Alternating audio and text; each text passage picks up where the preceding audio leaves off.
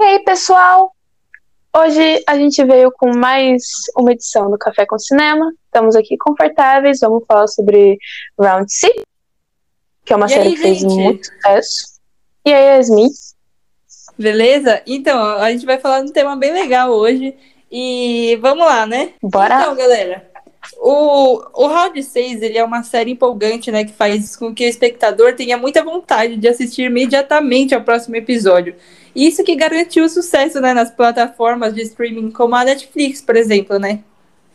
Sim, e a história traz essa pegadinha macabra, assim, violenta, que se trata de 456 jogadores isolados em uma ilha. Eles são obrigados a disputar seis rodadas de brincadeira da infância, sabe? Em busca de uma bolada de dinheiro. Quem vencer fica com um prêmio, assim, muito dinheiro, mais de bilhões da, da moeda. Mas quem perder, paga com a própria vida.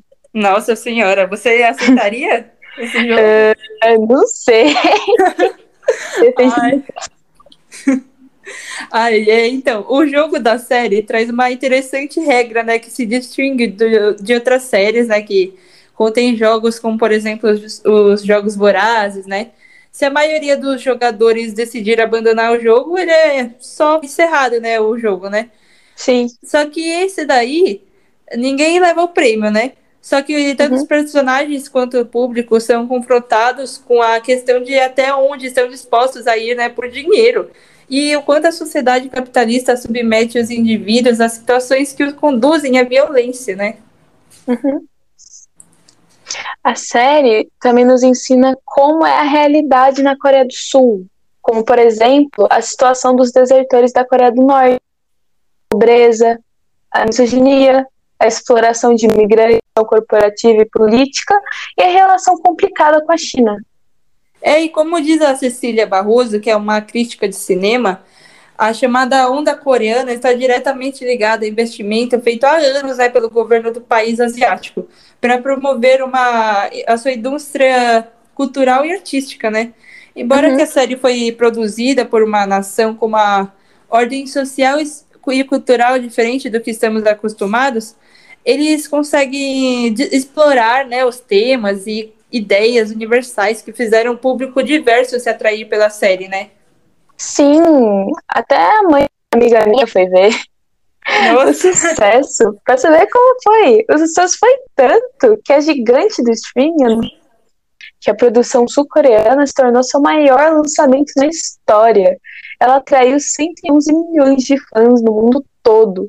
Ela alcançou o topo de séries em 84 países.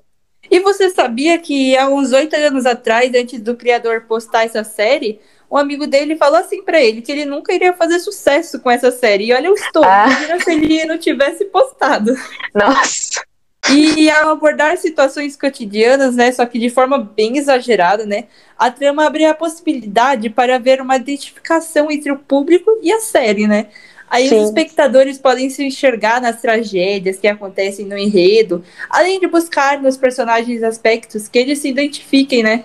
Quem nunca? Sim. Pois é.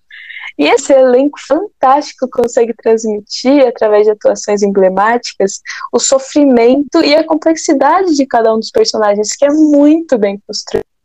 A Sim. série, envolvida por um mistério, mostra a origem e os, e os motivos jogador participar do jogo, e é desenvolvido ao longo dos episódios, o que estabelece uma relação ainda maior e o espectador.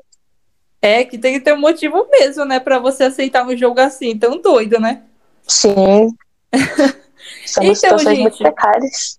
É, então. E, gente, esse foi o nosso podcast de hoje, né? Espero que vocês tenham gostado, né? Foi bem legal. Foi bem da hora. Eu adorei essa série. Essa série. Ah, eu também. Muito legal, né? Nossa. Uhum. Ah, então é isso, gente. Foi É um isso. prazer estar aqui com vocês, com a Maria, Clara. Foi muito legal. A gente se vê na próxima. Então, tchau, tchau, gente.